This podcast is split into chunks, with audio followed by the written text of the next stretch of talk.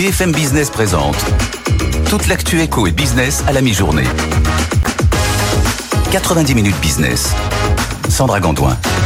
Bienvenue dans 90 minutes business, votre émission d'actualité économique de la mi-journée. On va décrypter les dernières infos avec nos reporters, nos invités. Jean-Marc Daniel, évidemment, qui est avec moi sur ce plateau. Vous allez bien, Jean-Marc Daniel Oui, je crois, je pense, j'espère. Au sommaire de ce lundi 13 novembre, les commandes qui pleuvent à Dubaï, au Dubai Air Show. Hein, euh, Boeing a commencé très fort ce matin, on va en parler dans un instant. Airbus pourrait aussi décrocher des gros contrats avec Turkish Airlines et Emirates, à savoir si la compagnie pourra ensuite suivre la cadence. On va évidemment décrypter tout ça dans un instant avec notre spécialiste Jean-Baptiste Tuette. Avec nous dans 15 minutes, Solène Ogea Davis, directrice générale du groupe Oco Hotel, qui va nous parler de sa chaîne d'hôtels. Dix ans euh, après sa création, une envie de franchiser, se franchiser pour continuer à se développer. On va parler de cette stratégie, ce sera à 12h15. Et puis, on parlera aussi de cette dernière ligne droite en Argentine pour l'actuel ministre de l'économie, Sergio Massa, face à son rival ultralibéral Javier Milei, tous deux euh, candidats. Donc le deuxième tour, c'est le week-end prochain. On va revenir dans notre débat sur l'état de cette économie grévée littéralement par l'inflation. Ce sera à 12h45. Et puis euh, n'oubliez pas la deuxième partie de l'émission à 13h, la libre antenne de l'économie comme tous les jours. On répond à vos questions. Aujourd'hui, on parlait de fautes et de sanctions en entreprise. Ça prend quelle forme? Comment on les reconnaît? Comment on réagit? Vous nous posez vos questions à cette adresse avec vous à bfmbusiness.fr. On y répond avec nos deux experts en direct à partir de 13h. Mais tout de suite, c'est le journal. Votre rendez-vous avec Mailboxes, etc. Emballage, expédition et logistique pour entreprises et particuliers. Nos solutions sur mbefrance.fr. 90 minutes business, le journal. Et le début aujourd'hui du salon aéronautique, le Dubai Air Show. Bonjour Jean-Baptiste Huette. Bonjour Sandra. On parle évidemment de cet événement euh, avec vous. Bon, bah, le dernier grand événement de la sorte, c'était le, c'était le Bourget, hein, dans lequel on était euh, allé euh, toute la semaine au, au, mois de mai. Cette édition du Dubai Air Show s'annonce prometteuse en termes de commandes, particulièrement pour Airbus, qui pourrait décrocher des gros contrats. Mais en attendant, c'est, c'est Boeing qui a commencé fort ce matin, Jean-Baptiste. Ah bah pour l'instant, c'est Boeing qui démarre sur les chapeaux de roue, puisque l'Américain a ouvert le bal selon l'expression consacrée, avec déjà ce matin 45 monocouloirs 737 MAX pour la compagnie turque Sun Express. On vient d'avoir il y a quelques minutes une autre commande de 90 777X, le 777X, c'est le futur long courrier de Boeing. C'est Emirates qui passe cette commande pour plus de 52 milliards de dollars. Et puis on a encore une autre commande de 30 Boeing 787 pour la compagnie low cost Fly Dubai. Donc là, franchement, il, il martèle un gros coup ce matin. On attendait et on attend toujours. Voilà. Une ça change rien pour Airbus. Voilà, on attend une gigantesque commande pour Airbus euh, de la part de Turkish Airlines. C'est une commande qu'on avait évoquée d'ailleurs à l'occasion du salon du Bourget. On, on, on, attend une commande de 600 avions de la part de, Tur de, Turkish Airlines. Alors 600 avions qui vont se partager entre Boeing et entre Airbus, mais ce qu'on sait déjà, euh, c'est qu'Airbus va rafler euh, 90 Airbus à 350 qui est le long courrier, 250 Airbus à 321 Neo qui est le monocouloir, donc avion plus léger, plus des appareils cargo. Au total, ça nous ferait un petit package de 355 avions pour au minimum la modique somme de 65 milliards de dollars. On navigue là vraiment dans des, dans des montants qui sont assez stratosphériques. Et là, euh, que nous dit euh, Alors, cette annonce devait a priori être faite aujourd'hui, puis un porte-parole d'Airbus euh, nous explique que l'accord de principe est réglé, c'est en cours de signature et que ce sera communiqué dans les prochains jours. On a une industrie aéronautique, euh, j'allais dire, qui est, qui, est, qui est, presque en, en surchauffe. Là, on ouais, voit avec un, avec un trafic aérien qui est de, qui est de plus en plus robuste, avec des perspectives qui sont toujours particulièrement bien orientées, euh, même si les événements qu'on observe au Proche-Orient viennent un tout petit peu ralentir en ce moment, évidemment, voilà, ce qui se passe. Euh, et puis on a des compagnies régionales comme euh, Turkish Airlines ou encore Air India qui ont aujourd'hui des appétits, non pas euh, régional, mais pour le monde. Euh, L'ambition de Turkish Airlines, c'est bien de devenir, dans les années qui viennent, la première compagnie mondiale. Mais alors, les commandes, ça fait toujours plaisir sur le papier, Jean-Baptiste, mais après, faut délivrer, il faut délivrer les appareils. Est-ce que Airbus a les capacités pour ça? Alors, euh, j'allais vous, vous, dire, plus les carnets de commandes débordent, plus l'inquiétude grandit. Euh, on a quand même en fond de sauce, pardon pour l'expression si j'ose dire, mais un renouvellement euh, généralisé de la flotte d'avions à travers le monde. Toutes les compagnies commencent ce renouvellement. Il y a un travail qui est, qui est absolument considérable. Il va falloir 40 000, ce sont les prévisions d'Airbus, il va falloir 40 000 avions dans les 19 ans, dans les 20 ans qui viennent. Donc, il va Mm. falloir les produire, ces avions. C'est quelque chose de particulièrement euh, conséquent. Euh, donc, les carnets de commandes débordent. Et puis là, on a un événement en ce moment qui est assez, assez étonnant. C'est la peur de la pénurie. Euh, on se rappelle de ces scènes dans nos supermarchés quand on, on attrape les pots de moutarde ou alors les, les derniers rouleaux de papier toilette. Pardon, mais il se passe la même chose en ce moment dans le secteur aérien, puisque les compagnies aériennes euh, font ce qu'on appelle les achats de précaution. Elles ont peur de ne pas avoir d'avion avant 5, 10, 15, 20 ans, enfin en tout cas 10 ans pour les, pour les, pour les délais. Et donc, ils commandent, ils commandent, ils préemptent des avions pour les 10 années qui viennent. Et donc ça, ça gonfle quand même artificiellement les carnets de commandes. Euh, et donc ça pose un vrai problème dans les délais. Euh, Airbus, aujourd'hui, perd des contrats au profit de Boeing parce qu'il va falloir 7 ans, 8 ans, 9 ans, 10 ans avant de pouvoir avoir les avions. Et puis, en fond, je termine avec ça, mais le- on a toujours ce, ce problème de cadence de production qui n'est toujours pas réglé, avec une supply chain aéronautique qui tire toujours un petit peu la langue, il y a des goulets d'étranglement. Et donc, bah voilà, c'est la nouvelle équation que doivent résoudre les avionneurs, à savoir euh, une supply chain toujours un peu tendue, des cadences compliquées et une avalanche de commandes. J'étais un peu long, mais pardon. Non, non, Jean- je, je- je vous garde avec moi. J'ai une petite question subsidiaire. Jean-Marc. Oui, euh, j'espère que Jean-Marc Jancovici écoute pas cette émission parce que C'était ça ma sinon question. Il, va, il va avoir une crise cardiaque. Les quatre vols, euh, les quatre trajets de, aériens que vous devez avoir dans votre vie, sont loin de ce qui se passe en ce moment à Dubaï et de ce qu'anticipent les compagnies aériennes. Donc je crois que là aussi il y a un problème pour la société, pour l'ensemble de l'économie, de, de mise en cohérence entre le discours sur le, euh, le réchauffement climatique et puis la réalité de ce que vivent les gens. Puis alors la deuxième remarque en tant qu'économiste, c'est que euh, je suis fasciné par ce Boeing et, et Airbus parce que c'est un duopole et il y a un modèle économique que j'enseigne à mes étudiants qui s'appelle le duopole de Cournot et ça marche parfaitement. C'est toujours très agréable de voir que ce qu'on enseigne n'est pas totalement absurde.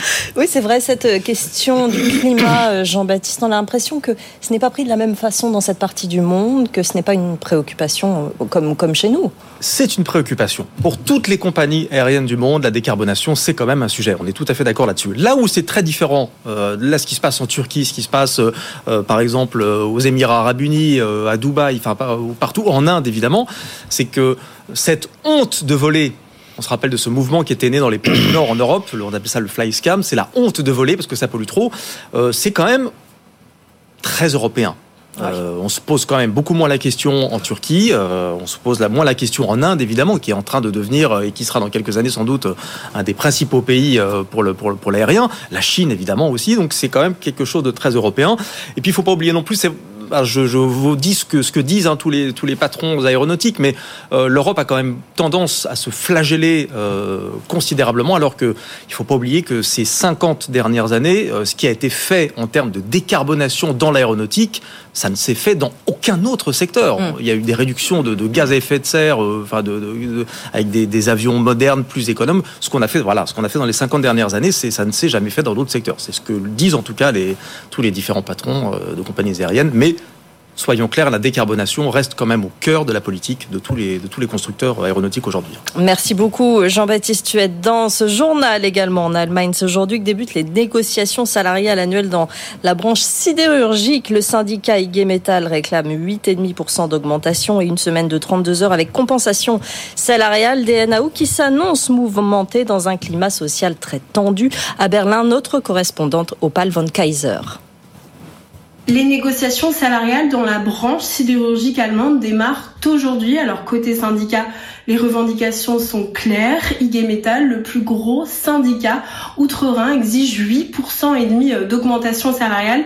Il réclame aussi que la semaine de travail passe de 35 à 32 heures avec compensation euh, salariale et une semaine qui pourrait passer ainsi à 4 jours de travail. Alors ces négociations, elles se déroulent dans un contexte tout particulier. D'abord parce que le syndicat IG Metall a une toute nouvelle chef de file, Christiane Brenner, première femme à occuper cette fonction, est en poste depuis euh, moins d'un mois. Un contexte économique complexe aussi, avec notamment une tension euh, inflationniste, un taux qui est un peu moins de 4% actuellement euh, en Allemagne, une industrie sidérurgique sous pression aussi car elle doit passer à la neutralité carbone, même si elle reçoit pour cela plusieurs milliards de la part de l'État. Et puis un climat social euh, tendu toute cette dernière année. Le syndicat IG Metall a d'ailleurs d'ores et déjà annoncé qu'il pourrait envisager de potentielles grèves d'avertissement dès le 1er décembre. Jean-Marc. Oui, je rappellerai une formule que j'ai citée dans la matinale, qui est une formule de Gerhard Schröder quand il était chancelier. Et donc il se retrouve dans une réunion avec Lionel Jospin, qui lui-même est Premier ministre. Et donc euh, on lui demande son avis sur les 35 heures, sur la décision prise par Lionel Jospin de passer aux 35 heures, qui rappelle un peu la revendication des 32 heures. Oui. Et euh, Gerhard Schröder a cette formule, il dit, écoutez, en tant que socialiste, je suis tout à fait pour les 35 heures. Et en tant qu'Allemand, je suis tout à fait pour qu'elles aient lieu en France. Voilà. Voilà. Bon, tout, et ça donc résume. voilà, ça résume un peu la situation. Je voudrais que IG Metal reprenne ce texte et réfléchisse à ce que ça signifie. Allez, on va faire un point Euronext tout de suite. Avec un CAC 40 dans le vert depuis ce matin, Haute Kersulek. Oui, c'est vrai que c'est bien reparti hein, depuis euh, ce matin, mais mieux qu'à l'ouverture. Euh, plus 0,57 pour le moment, euh, 7485 points. On est en dessous des 100 100 points, mais on est allé euh, les toucher euh, tout à l'heure un petit peu plus euh, tôt euh, dans la matinée. Alors on a quasiment toutes les valeurs qui sont euh, en hausse hein, à la mi-journée. Euh, seul L'Oréal, Publicis, allez, Pernod Ricard et Unibail qui maintenant euh, s'affichent en baisse.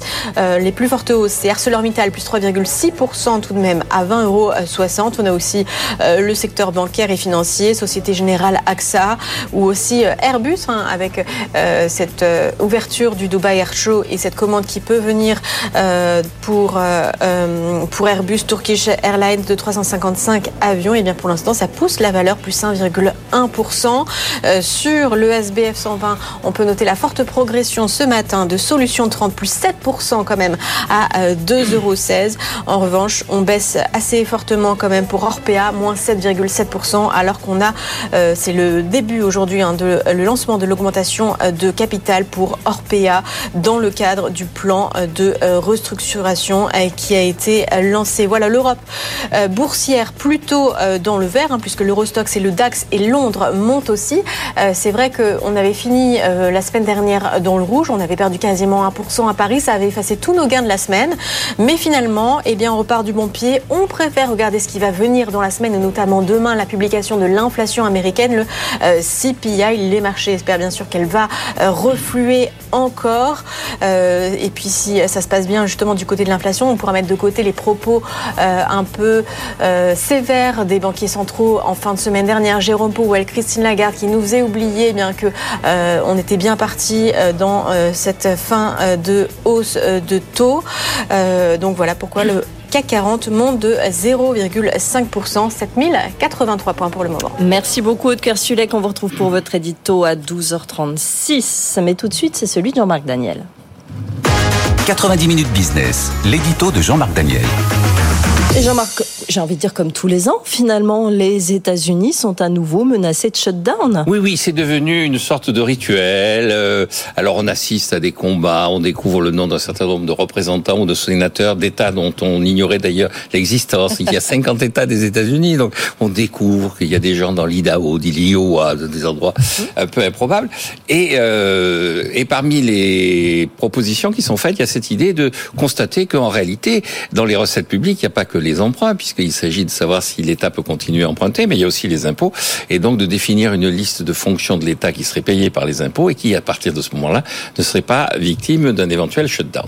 Mais ce qu'il y a d'intéressant, c'est qu'à l'occasion de ces débats, euh, l'administration américaine a sorti une prévision d'évolution du finances fédérales et euh, elle a établi l'idée qu'on allait vers un déficit structurel récurrent qui se, tiendrait, qui se maintiendrait dans les années qui viennent à hauteur de 2000 milliards de dollars. Oui. 2000 milliards de dollars. Je rappelle que c'est pratiquement le PIB de la France.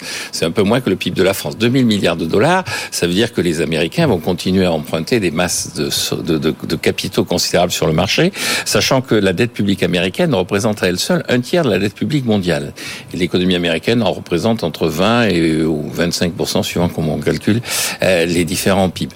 Donc euh, l'économie américaine, dont on nous dit qu'elle est très performante, qui est un modèle, un exemple, alors que ces malheureux Européens se traînent, euh, ces malheureux Allemands n'arrêtent pas de vouloir faire de l'excédent budgétaire ou tout au moins de l'équilibre budgétaire, l'économie américaine, elle, elle vit totalement à crédit. Ouais. Le déficit extérieur des États-Unis est de 1000 milliards de dollars, c'est-à-dire que le déficit budgétaire devient des revenus pour les Américains qui deviennent des importations des États-Unis.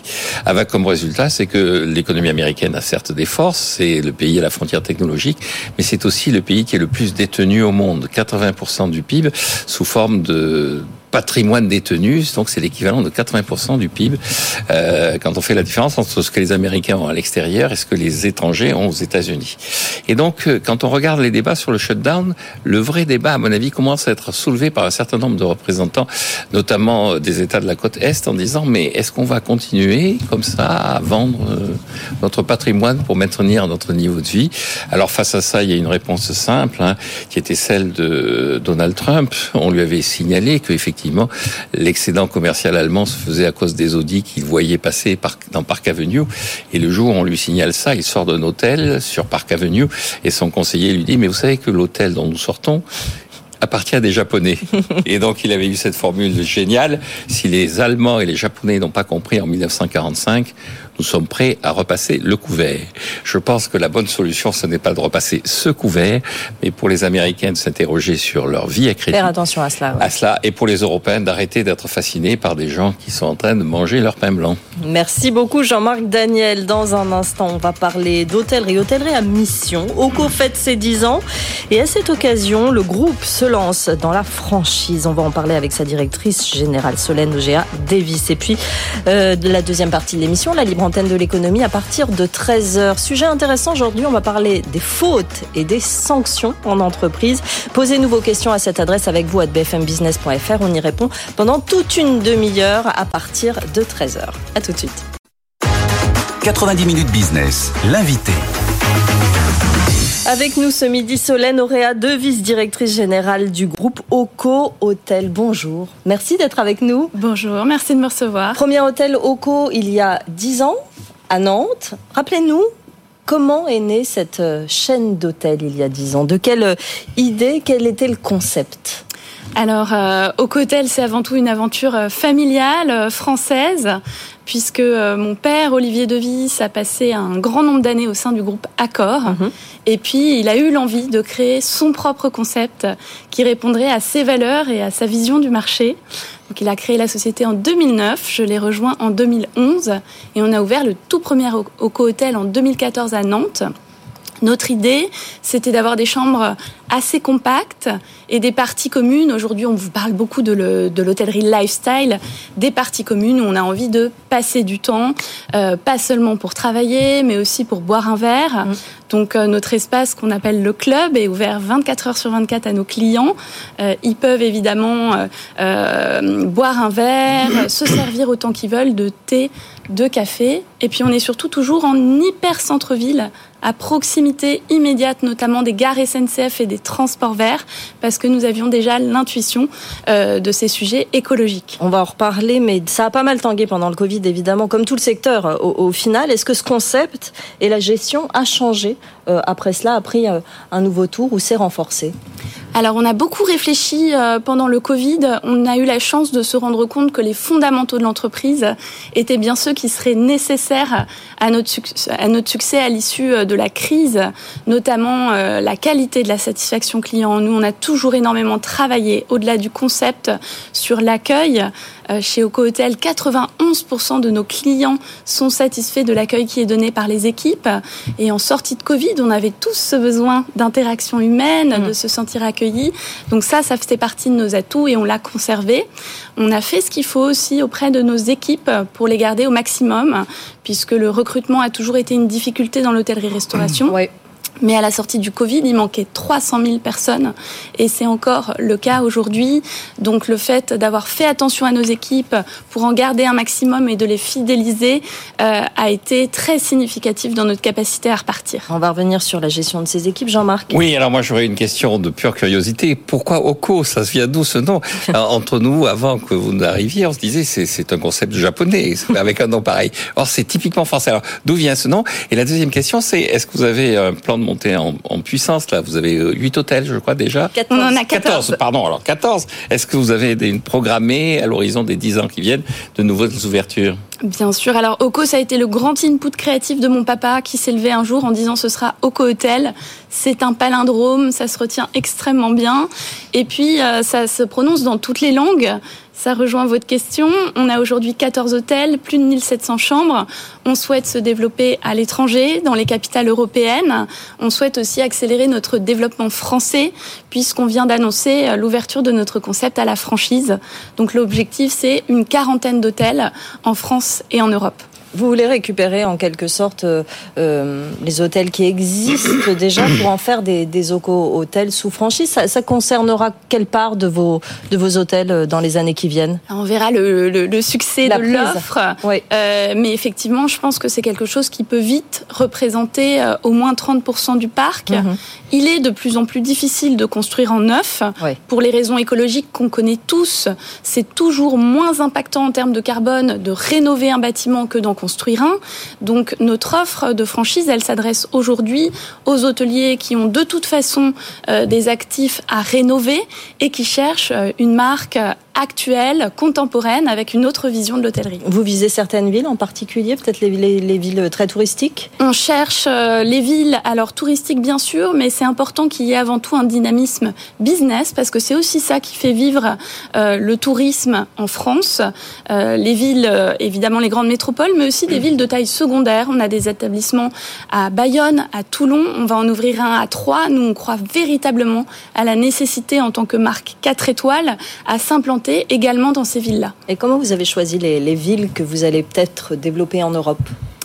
Euh, même idée, euh, du potentiel business et loisirs et surtout euh, une véritable accessibilité pour les clients. Alors on parlait d'entreprise à mission. Est-ce que le groupe en lui-même est entreprise à mission? Vous disiez que les, les valeurs euh, étaient en tout cas euh, très, très développées, notamment les valeurs sociales. Comment vous appliquez ça à l'intérieur de, de, votre groupe? Comment vous fidélisez vos équipes? Comment vous faites pour, que, pour ne pas subir finalement les problèmes de recrutement que tout le secteur connaît alors effectivement, on est la première marque hôtelière entreprise à mission.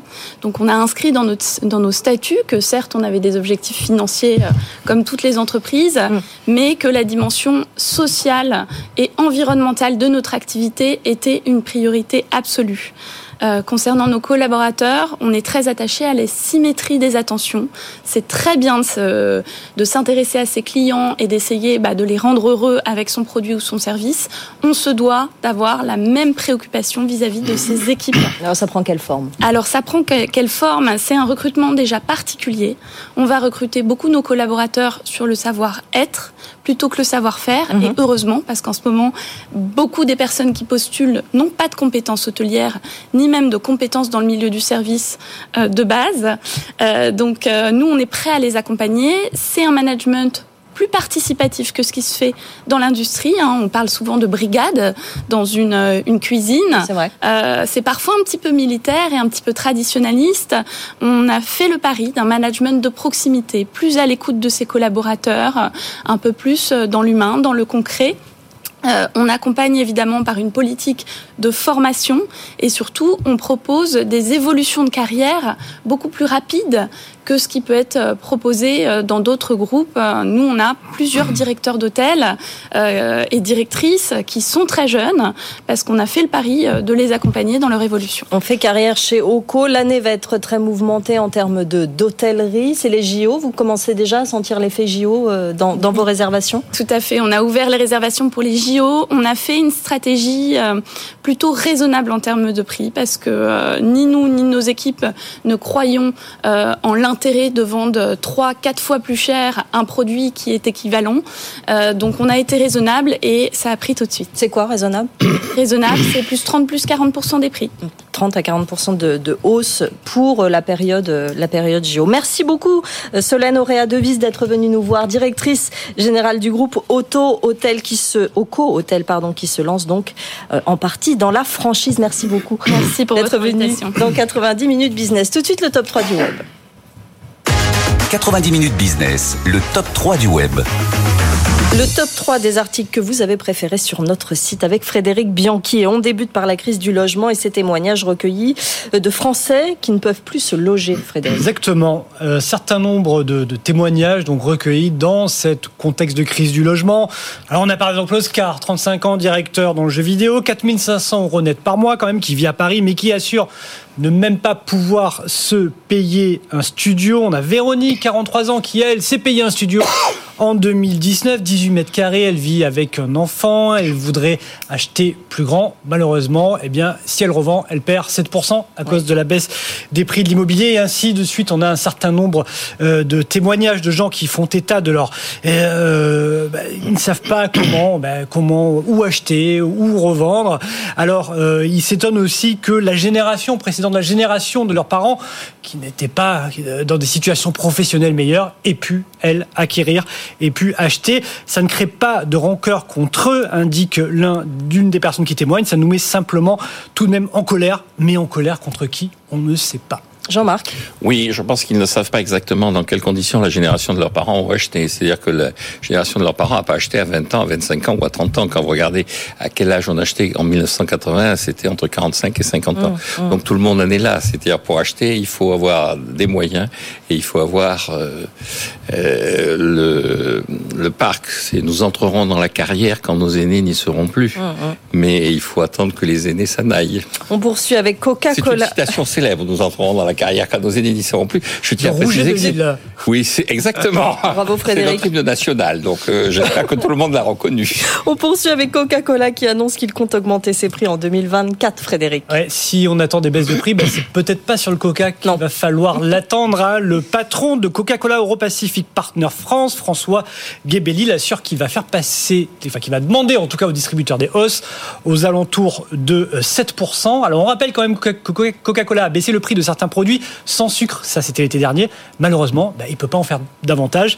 Il a augmenté les salaires de 5% de ses salariés. surtout, le cours du sucre, bah, lui, n'a pas baissé. Hein. Il y a les matières premières qui ont baissé. Ce n'est pas le cas du sucre qui a augmenté de 19% euh, depuis juin. Donc le coca va coûter plus cher en 2024. Jean-Marc Et on boira du Pepsi. Voilà. Oui, c'est ça, exactement. C'est un petit peu ce qu'il dit. Il dit faites jouer la concurrence et vous trouvez qu'on est trop cher. voilà, on boira du Pepsi. Et on termine avec Tesla et cette grève en Suède qui pourrait s'étendre à tout le groupe. Oui, ça fait trois semaines que euh, les salariés, les mécaniciens notamment de Tesla en Suède sont en grève. Ils réclament à leur entreprise de signer une convention collective avec des salaires minimales, ce que l'entreprise refuse jusqu'à présent. Alors l'entreprise dit, ben, les salaires minimums, euh, on les, on les propose déjà, on n'a pas besoin de signer cette convention collective. On rappelle qu'en tout cas, Elon Musk n'aime pas du tout les euh, syndicats. Hein. Le cofondateur de Tesla a toujours fait en sorte bah, de freiner euh, le, la syndicalisation dans ses, euh, dans ses usines. Aux États-Unis, aucun salarié de Tesla n'est syndiqué. Mais là, on est en Europe Et là, on est en Europe. Mais enfin, oui, Elon Musk fait partie d'un mouvement aux États-Unis qui s'appelle NTNU, c'est-à-dire No Tax, No Union. Ouais. Donc, et donc, il y a des États NTNU. donc, s'il n'est pas content, il a qu'à revenir en Caroline du Sud, qui est NTNU. Le cas Elon Musk euh, plaît toujours, en tout cas, euh, aux lecteurs de notre, de notre site. Merci beaucoup, Frédéric Blanqui. Dans un instant, notre débat, on va parler d'Argentine. On va retrouver l'édito d'Aude Kersulek et le journal de Marjorie. À tout de suite. BFM Business présente toute l'actu éco et business à la mi-journée. 90 minutes business. Sandra Gandoin. Bienvenue dans 90 minutes business. Si vous nous rejoignez avec Jean-Marc Daniel, avec Frédéric Bianchi, à suivre l'édito d'Aude Kersulek qui va nous parler du parcours des banques en bourse. Est-il corrélé à leur stratégie climat? Elle va nous répondre à 12h36. Notre débat, deuxième tour de la présidentielle argentine dans quelques jours. À quoi s'attendre d'un point de vue économique alors que le pays se débat avec une inflation sans limite? On va répondre à cette question. Et puis à 13h, la libre antenne de l'économie. On répond à vos questions sur un sujet aujourd'hui, les fautes et les sanctions en entreprise. Posez-nous vos questions à cette adresse avec vous à bfmbusiness.fr. On y répond à 13h avec nos deux experts. Mais tout de suite, c'est le journal de Marjorie Adelson.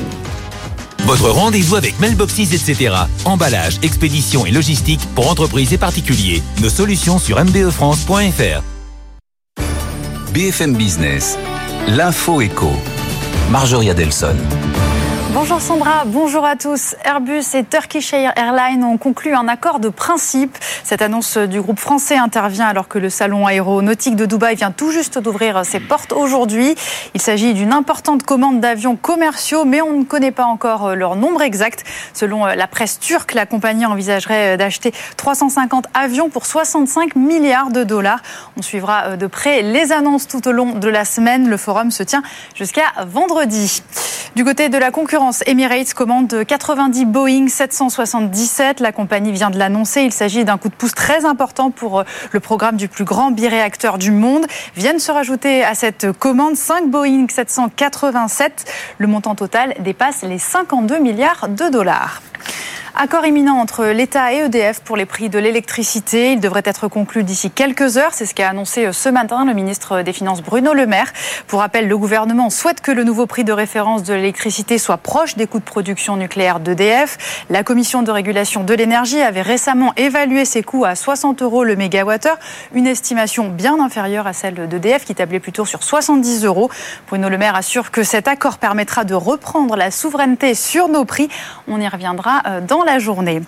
Dans l'actualité euh, également, Alexia Laroche-Joubert était notre invitée ce matin, alors que la Star Academy est de retour sur TF1. La nouvelle PDG de Banigé France est revenue sur la manière dont l'IA allait impacter les programmes de télévision. Je vous propose qu'on l'écoute on va être un groupe qui va développer cette intelligence artificielle et les outils de cette intelligence. Nous, euh, euh, évidemment, on y travaille pour la post-production, parce que ça, c'est il y a une masse d'informations très importante et de data qui peut être digérée par des intelligences artificielles sur des jobs qui sont très euh, pénibles à faire, qui sont ce qu'on appelle du scriptage. Il y a de l'intelligence artificielle qui peut être une aide à l'écriture, et ça, ce qui est intéressant, c'est que on travaille nous avec des gens qui sont des scénaristes et qui se sont mis avec des scientifiques et qui ont allié leurs forces. Nous, ce qu'on veut pas, c'est mettre une intelligence artificielle brute. On veut qu'elle soit vraiment un outil d'accompagnement. 1,3 milliard d'euros, c'est le montant des dégâts estimés des tempêtes Kiaran et Domingo survenues entre le 1er novembre et le 5 novembre. Selon euh, France Assureur, 84% portent sur le logement de particuliers, 12% sur les biens professionnels et 4% sur les automobiles. À noter que ce chiffre ne tient pas compte des récentes inondations dans le Nord et le Pas-de-Calais. Au chapitre des entreprises, Orpea chute en bourse après l'annonce d'une première augmentation de capital à 3,9 milliards d'euros environ. Il y a quelques minutes, son action perdait plus de 6%.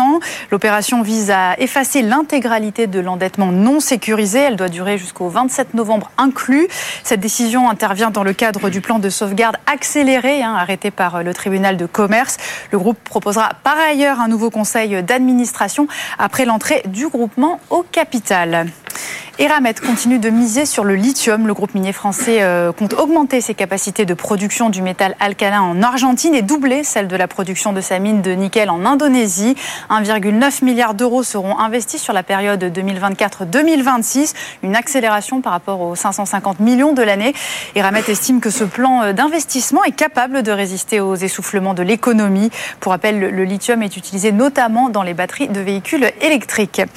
On termine avec euh, Total Energy qui achète trois centrales à gaz au Texas. Le groupe français acquiert ainsi 1,5 gigawattheure de capacité de production d'électricité flexible. Un accord a été signé avec la société américaine TexGen, montant de cette acquisition 635 millions de dollars. Voilà pour euh, les dernières informations économiques. Tout de suite, on va jeter un petit coup d'œil au marché. Le CAC est dans le vert à plus 0,40% et 7073 points, Sandra. Merci Marjorie. Votre rendez-vous avec Verizon Connect, spécialiste de la géolocalisation de véhicules professionnels. 90 minutes business. Toute l'actu éco et business à la mi-journée sur BFM Business. Et c'est l'heure de l'édito d'Aude Kersulek en direct d'Euronext. Aude, y a-t-il un lien entre cours de bourse et engagement des banques en matière de climat? C'est la question que vous êtes posée ce midi. Et eh oui, j'ai pris la dernière League Table de Bloomberg. Alors, League Table, c'est un classement en finance alors, qui classe les banques. Donc, bonnes et mauvais élèves en matière de financement aux projets environnementaux ou aux projets fossiles. Alors, en termes de financement, on parle de quoi On parle d'émissions obligataires et puis de crédit aux entreprises. Eh bien, on a une bonne surprise côté français. On a deux banques sur le podium. BNP qui ne finance plus du tout hein, les fossiles, c'est son credo, et qui est la banque qui finance le plus eh bien, les projets projet environnement friendly. Et puis, troisième, Crédit Agricole. Alors, si on regarde leur parcours en bourse depuis le début de l'année, on a BNP qui gagne 4%. Bon, c'est assez honorable, c'est comme le CAC 40. Crédit Agricole, en revanche, eh bien, monte de 19%, tout comme une autre banque qui est aussi dans les premières, c'est HSBC, plus 19% aussi depuis le 1er janvier. À l'inverse de ça, pour les mauvais élèves, eh bien, ça se passe plutôt mal en bourse. Euh, à noter qu'il n'y a d'ailleurs pas d'européenne hein, de ce euh, classement euh, là. Euh, donc les dix premières en matière de financement aux énergies fossiles. La plus mauvaise élève, c'est une américaine, c'est Wells Fargo. Eh bien, elle perd 1% depuis le début l'année.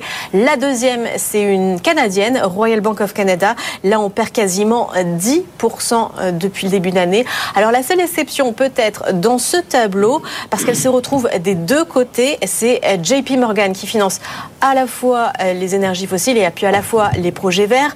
Euh, on pourrait expliquer euh, que c'est parce que c'est la plus grosse banque au monde, donc forcément en termes de montant, elle se retrouve des deux côtés. Son action est en hausse de 9% depuis le 1er janvier, mais on pourrait quand même dire que JP Morgan pourrait en faire un petit peu plus en termes de réduction de flux d'argent aux énergies fossiles. Intéressant, votre Kersulek. Jean-Marc. Oui, je pense que c'est un sujet important. Alors, effectivement, il faudra regarder dans le temps, il faut regarder dans l'espace, faire des tests un peu euh, plus poussés, hein, calculer les, les, coefficients de corrélation. Je pense néanmoins que derrière tout ça, il y a une sensibilisation de plus en plus grande de la population. Oui. Le tout, c'est de savoir euh, jusqu'où on passe de la sensibilisation à l'action. Que les banques disent... Euh, on va arrêter de financer les industries pétrolières, mais il faudra bien mettre du kérosène dans les avions que viennent d'acheter Turkish Airlines mm. et, euh, et Air India. Donc euh, derrière tout ça, il y a beaucoup, je pense, de greenwashing, de communication, de communication, et je suis sûr que ça correspond à des résultats effectifs sur le terrain. Merci beaucoup, Otker Sulek. Merci, Jean-Marc. Dans un instant, euh, Sylvain Bersinger va nous rejoindre, chef économiste au cabinet Asteres. On va parler de l'Argentine hein, qui se prépare au deuxième tour de son élection présidentielle dans un état économique déplorable. À tout de suite. 90 minutes business, le débat. Notre débat, Sylvain Dessinger, vous aimez bien parler de l'Argentine. Hein C'était votre idée aussi là, la première fois. Là, on est à 5 jours, 4 jours du, euh, du deuxième tour de l'élection euh, présidentielle. Il y a eu un gros débat euh, hier entre les deux candidats, Sergio Massa et Javier Milei. Ils ont débattu hier. Donc, la situation économique de l'Argentine est assez désastreuse. On va commencer par ça, peut-être, Frédéric.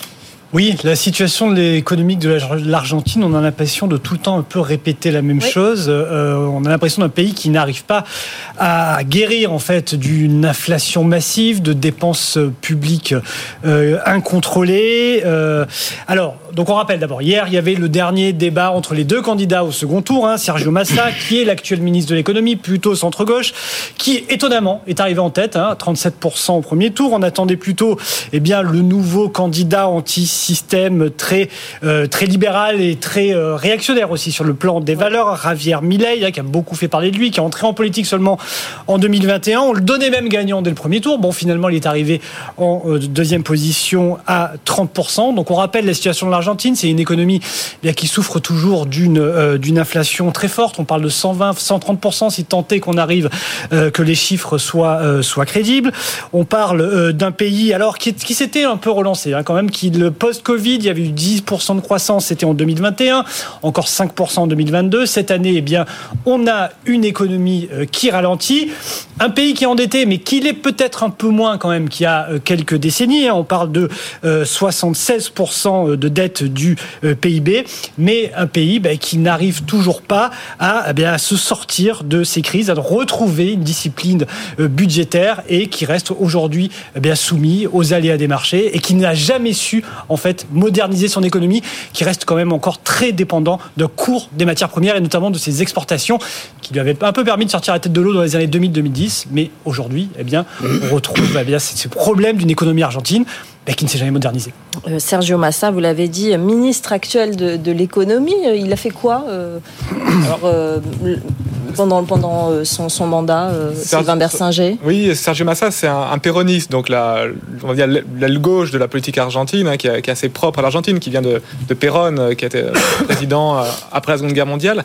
Alors, c'est un péroniste, on va dire, modéré. Euh, donc, des mesures qu'il a prises, notamment assez récemment, c'est des mesures ben, de, de, dépenses sociales. Le, le péronisme, c'est... la justice sociale. Voilà, c'est un courant qui met en avant la justice sociale. Alors, c'est très bien. Le seul problème, c'est que la justice sociale, bah, ça a un coût. Toutes ces mesures sociales, euh, revaloriser les retraites, faire des baisses d'impôts, des, des, aides aux entreprises, des aides aux ménages, ça a un coût. Et euh, le problème, c'est que le, le, péronisme, depuis des décennies, euh, mène ce type de politique sans forcément avoir les moyens budgétaires pour le faire.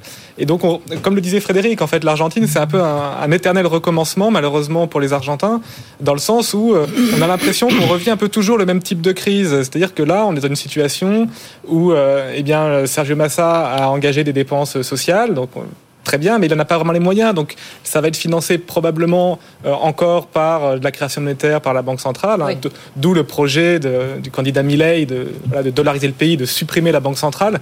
Donc, voilà, le, le, le pérodisme, c'est le problème, c'est que c'est des dépenses sociales qui ne sont pas financées. Donc, ça fait du déficit public, ça fait de la dette publique, des défauts à intervalles réguliers et de l'inflation parce que c'est financé par de la création monétaire. Et c'est lui qui arrive en tête. Alors, il arrivait en tête, mais quand on. 7%. Oui, alors c'est vrai, mais euh, quand on regarde les ralliements au second tour, on voit quand même que les deux sont. Euh, il y a pas mal de gros ralliements à droite sur euh, Milley plutôt, donc les deux sont à peu près à égalité dans, dans, les, dans les, sondages. Donc mmh. le deuxième tour s'annonce assez serré. Jean-Marc. Oui, non, je ne pense pas que ce soit un problème de déficit public et de déficit budgétaire. Enfin, la dette d'un pays, c'est pas la dette de son État. Je rappelle quand même que le, le pays, l'État le, le plus endetté, c'est le Japon et c'est le pays est largement excédentaire. Donc c'est un pays qui est endetté avec un État qui n'est pas tellement, vous l'avez dit, 76% du PIB. Si on avait 76% du PIB, c'est quasiment l'Allemagne. Hein. on serait donc le véritable enjeu, c'est qu'ils sont régulièrement sous tutelle de l'UFMI parce qu'ils n'arrivent pas à exonérer, à faire face à leur dette extérieure. Alors cette dette extérieure, elle est entretenue effectivement par une politique péroniste qui est assez favorable, mais une politique péroniste qui ne passe pas uniquement par des dépenses publiques, c'est-à-dire par des salaires qui sont encadrés, par du par du protectionnisme, par effectivement une assez faible productivité. Et donc, c'est plus le contexte social général que le problème de la gestion des finances publiques qui, est en, euh, qui est en jeu. Et la deuxième caractéristique, c'est que vous regardez à l'occasion des 75 ans du FMI, le FMI s'est posé la question de savoir quels étaient les pays qui avaient été le plus souvent en tutelle, sous tutelle. Donc, vous avez cinq euh, pays qui sont systématiquement pris en charge par le FMI. Vous avez l'Argentine, le Mexique, vous avez la Turquie, le Pakistan et l'Indonésie. Or, à l'heure actuelle, vous regardez qui est en tutelle du FMI. Le Mexique, ils sont en train de négocier. L'Argentine, elle est en tutelle et elle a un problème effectivement de renégociation d'un prêt. La Turquie, est en, est, en, est en train d'essayer d'échapper au FMI, mm. mais ils vont y passer dans pas très longtemps. De, de, de ces cinq, il y a que l'Indonésie. Le Pakistan c'est fait, ils sont en tutelle maintenant. Il y a que l'Indonésie qui s'en sort. Quand on regarde le problème, c'est que pourquoi ces pays n'arrivent jamais à s'en sortir, c'est qu'ils ont une espèce de culture structurelle, à mon avis, d'inflation, qui fait que et cette inflation repose sur une vitesse de circulation de la monnaie dans ces cinq pays qui est très largement supérieure au reste des. Donc une, une euh, un refus d'épargne, une espèce de, de culture de la consommation de la dépense, de la. Et donc, je pense qu'il y a autant un problème culturel qu'un problème de dépense publique. Il y a un moment où il faut apprendre dans une population à euh, anticiper sa vie sous forme également d'épargne, de, oui, d'épargne, d'avoir une idée que l'épargne c'est pas forcément quelque chose de très mauvais, contrairement à ce que racontait effectivement. Alors sur Perron et tout ça, tout le monde a vu. Et Evita, Evita, tout le monde a pleuré avec Eva Perron et tout ça, et, et les, les, les sans-chemises et tout ça. Mais, mais tout ça a consisté à pomper les quelques éléments de profit des entreprises pour distribuer effectivement et ne pas et faire épargner les entreprises. Annalisa, vous vous êtes intéressée à l'agriculture du pays. Oui, c'est ça, parce que l'Argentine est un énorme producteur agricole. Hein. C'est un géant de ce secteur-là, euh, surtout dans le cas du soja. L'Argentine est le premier exportateur mondial. Mais en général, hein, il faut savoir que l'agriculture pèse environ 60% des exportations euh, argentines. Et ça rend le pays effectivement euh, dépendant. C'est une dépendance de plus parce que le secteur est évidemment sujet aux aléas météorologiques, hein, comme la sécheresse qui a frappé le pays au début de l'année 2023. Il y a eu voilà, un manque de précipitations euh, des températures caniculaires. En gros, la production agricole a chuté avec une perte qui a été chiffrée à 17 milliards d'euros. Ça représente 3 points du PIB pour l'année 2023. Et puis évidemment, voilà, qui dit euh, grand secteur dit évidemment gros bassin de, de voix hein, et ça intéresse évidemment les candidats à l'élection présidentielle qui ont tous manifesté leur soutien, leurs intérêts pour les producteurs, notamment en ce qui concerne le soja et le blé. Et on en parlait évidemment, Xavier Millet, l'outsider qui est désormais au deuxième tour. Eh bien, il a beaucoup fait parler, comme souvent dans cette campagne, parce qu'il a proposé, entre autres, de supprimer le ministère de l'Agriculture, qui serait désormais rattaché au ministère de l'Économie. Et puis, il y a tout un tas de mesures pour rendre l'agriculture argentine euh, plus productive, plus compétitive en général. C'est ça le problème argentin en ce moment, c'est qu'ils n'arrivent pas à bien vendre leurs produits. Donc voilà, il propose de éliminer les taxes sur les exportations, éliminer les restrictions au commerce, même si ça signifie ne pas respecter certains accords internationaux. Et enfin, voilà, améliorer les infrastructures. Reste à voir s'il arrive au pouvoir, ce qui sera faisable et ce qui sera effectivement fait. Supprimer les taxes, supprimer les ministères, supprimer la Banque centrale, c'est ça la solution, euh, Sylvain Bersinger? je, suis un peu sceptique sur le programme du candidat Milley, qui est assez radical. C'est-à-dire qu'il a un peu un discours Élisez-moi, je bouleverse tout, je supprime la moitié et tout ira mieux.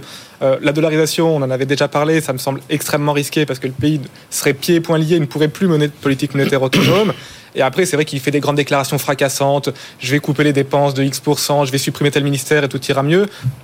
On se demande un petit peu, voilà, au-delà de, de la grande phrase, qu'est-ce qu'il y a euh, vraiment derrière? Donc, euh, euh, voilà, je, suis assez, assez sceptique sur la capacité de ce candidat, s'il venait à être élu, à réellement améliorer les problèmes du pays, parce que, en fait, je crois que c'est un, pays où il y a vraiment plein de problèmes qui s'enchevêtrent les uns les autres.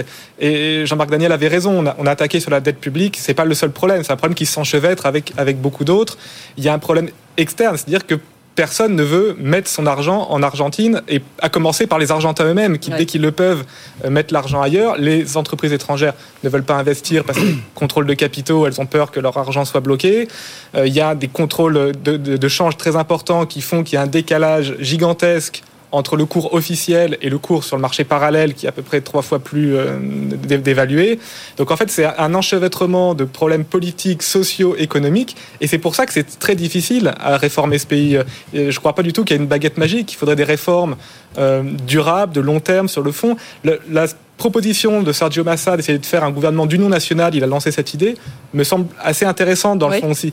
Différents partis euh, pouvaient à peu près se mettre d'accord sur quelques grandes réformes et les tenir dans la durée. Parce que le problème de l'Argentine, c'est que tous les 5 ou 10 ans, on a un mouvement de balancier, on passe du péronisme au libéralisme de Macri, on sait très bien que ça ne va pas durer, qu'il y aura le retour. Donc voilà, je pense qu'il faut euh, un travail de fond plutôt que des grandes euh, mesures à coups de tronçonneuse euh, type Javier Milei. Frédéric. Oui, le problème, c'est que le, le problème argentin semble culturel, profondément ancré. Les Argentins ne croient pas en leur économie. Juste un, mot du FMI quand même qui a, prêté, enfin qui avait promis 57 milliards. Finalement, c'est 47 milliards de dollars, le plus gros prêt de l'histoire du FMI. On parle de ce prêt en 2018. Les Argentins, l'argent, un État moderne normalement aurait dû investir pour moderniser son économie, pour avoir une économie beaucoup plus compétitive à l'international. Eh bien, pas du tout. Ce qu'ont fait les Argentins, c'est qu'ils ont acheté massivement des dollars pour se protéger. Donc aujourd'hui, on se retrouve avec un pays eh bien, qui, veut se, euh, qui veut se protéger en achetant des dollars et une autre partie du pays qui consomme, qui surconsomme. Parce que quand on a ce type d'inflation, aujourd'hui, on va en Argentine, les bars, les cafés, les théâtres sont pleins à craquer mm. parce qu'on sait que demain, ça coûtera plus cher. Donc il y a une espèce de fuite en avant, aucune épargne, comme le disait Jean-Marc, et euh, aucun, aucun investissement. Et c'est une économie comme ça qui vit finalement eh ben, comme des économies euh, primaires. C'est-à-dire que ben, quand, les, les, quand il arrive à exporter son soja et son porc à la Chine, tout va bien. Et quand le marché se retourne, eh ben, tout va mal et, on ne règle jamais les problèmes en profondeur de cette économie-là, qui a un manque criant d'investissement et de compétitivité. Jean-Marc, le gouvernement d'union nationale, euh, ce serait une solution, effectivement je, crois qu'il y a un problème d'autorité. C'est pour ça qu'effectivement, il n'y a, pas assez d'épargne durablement. C'est le problème de ce pays. Et donc, il faut quelque part qu'il y ait quelque chose qui génère une forme de confiance, d'idée qu'il y a une perspective d'avenir. Quand euh, la proposition de supprimer la Banque centrale, c'est de dire, écoutez, la politique monétaire faite par la Banque centrale, c'est une catastrophe. Le FMI n'arrive pas. Et donc, il faut trouver un autre lieu d'autorité qui peut être la Réserve fédérale des États-Unis. Et ce sera d'autant plus important que la Réserve fédérale des États-Unis ne se, soucie pas de nous. C'est-à-dire si, si, on est dollarisé, avec le FMI, il y a tout de suite il y a un problème de négociation, de rapport de force, et puis on va dire le FMI, mais c'est des méchants et tout ça. Donc mm. le FMI essaie de faire des concessions. Si on est dollarisé, de toute façon, la Réserve fédérale des États-Unis se moque complètement de nous. Donc on subira leur politique monétaire sans même avoir à négocier. Donc derrière ce programme, il y a cette idée qu'il faut rétablir une forme d'autorité quelque part. Donc le gouvernement gouvernement d'union nationale, ça pourrait être le, la solution. Il y a un problème global de confiance. Moi, en ce moment, je cite assez souvent le fait qu'il y a 100 ans, le, le 15 novembre 1923, le gouvernement allemand a fixé le taux de change du marque en disant cette fois-ci, on ne cédera pas, c'est le taux définitif. Un dollar égale 4 milliards de milliards de marques. Et on ne cédera pas sur ce taux. 4 milliards de milliards. Vous vous imaginez l'ampleur de l'inflation que vivait le pays à l'époque. Oui. Bon, devant cette espèce de déroute générale, le 1er décembre, il y a eu, non pas un gouvernement d'union nationale, mais il y a eu une sorte de, de, de gouvernement assez autoritaire qui s'appuyait notamment sur les réformes d'un ministre socialiste qui s'appelait Hilferding. Et au 1er décembre, ils ont dit, on arrête tout, on crée une nouvelle monnaie et cette fois-ci, on va véritablement la défendre et on, on va demander au peuple d'être associé à tout ça. Donc, et, et l'opération a marché. Et donc, il y a un moment où effectivement, c'est une question de confiance de, et, et je maintiens d'autorité. Ils vont chercher l'autorité de la réserve fédérale parce qu'ils sont convaincus que, alors le nouveau président, s'il est élu, il, il paraît assez loufoque. Je suis pas sûr qu'il incarne euh, Javier Milei. oui, oui, s'il Ouais. incarne une forme d'autorité, euh, là, finalement, l'avantage d'être ministre des Finances qui a échoué, quelque part, on se dit, euh, bon, euh, il avait de bonnes intentions, il peut essayer, il, il connaît les dossiers, puis il a échoué, donc il sait ce qu'il faut pas faire. Ouais, donc, ça. euh, on peut... Sylvain, le mot de la fin. Non, je, je crois que Jean-Marc a raison sur la question de, de- de l'autorité avec cette idée de dollarisation. Le projet de dollarisation, moi, je pense, c'est une mauvaise idée, mais je le trouve pas absurde. Parce que c'est vrai que si vous dollarisez, du jour au lendemain, il n'y a plus d'inflation en Argentine. Euh, puisque, euh, comme le disait Jean-Marc, c'est la banque, la Fed à Washington qui fixera la politique monétaire, euh, du coup, de facto de l'Argentine. Elle se moque complètement de ce qui se passe à Buenos Aires, et donc elle va pas mener une politique monétaire euh, inflationniste. Mais donc, ok, ça va tuer l'inflation. Donc c'est en ça que c'est pas totalement absurde comme projet. Le problème, c'est que vous allez tuer à peu près tout le reste, parce qu'il risque d'y avoir pas assez de monnaie. Vous n'aurez plus de banque centrale qui pourrait être le prêteur en dernier ressort des banques en cas de crise bancaire. S'il y a une surévaluation du taux de change et que vos exportations sont pénalisées, vous pourrez plus rien faire. Si, si pour une Ouais, raison bah, ou une c'est vous devez mener une politique de relance, vous pourrez plus rien faire. Donc en fait, vous risquez de passer à l'inflation ou hyperinflation, Mm. à une crise déflationniste euh, dans laquelle en fait il y aura plus de, il y aura plus d'outils pour en sortir. Donc je, le, le projet n'est pas absurde, mais il me semble très dangereux. Oui, oui, la Banque centrale argentine, c'est euh, un, un- un problème, mais est-ce qu'il faut le supprimer? Est-ce qu'il faut casser l'outil qui est euh, qui, qui participe à nos maux? Ou est-ce qu'il faut mieux se servir de cet outil-là? Moi, Je pense que la solution est plutôt dans la deuxième que euh, bah, confier aux États-Unis sa politique monétaire. Et puis le problème, en plus de la politique monétaire, c'est qu'il a la conséquence d'une économie qui n'est pas compétitive et ce depuis des décennies. Ce que je trouve intéressant, c'est qu'avec un personnage aussi loufoque, on arrive à avoir un favori aux élections présidentielles. C'est-à-dire, on aurait pu penser qu'avec, encore une fois, ce, ce genre de programme, normalement, ça fait 5% des voix, puis ça fait plaisir à quelques individus comme moi, et puis après, euh, bon, pas du tout. Le, le gars peut gagner. C'est comme 5 étoiles en Italie, c'est comme euh, euh, Tsipras en Grèce. Il y a un moment où on se dit, mais ils peuvent gagner, et ils finissent par gagner. Merci beaucoup, messieurs, Madame Capellini. Merci beaucoup, Jean-Marc Daniel, Frédéric Bianchi, Sylvain Bersinger, chef économiste au cabinet Asteres. Élection la semaine prochaine. On verra donc le résultat. Euh, dans un instant, la deuxième partie de l'émission, la libre antenne de l'économie. On répond à vos questions sur un sujet aujourd'hui, les sanctions et les fautes du coup en entreprise. Posez-nous vos questions à cette adresse avec vous à bfmbusiness.fr. On y répond à 13h avec nos deux experts en direct. À tout de suite. 90 minutes business. Toute l'actu éco et business à la mi-journée sur BFM Business.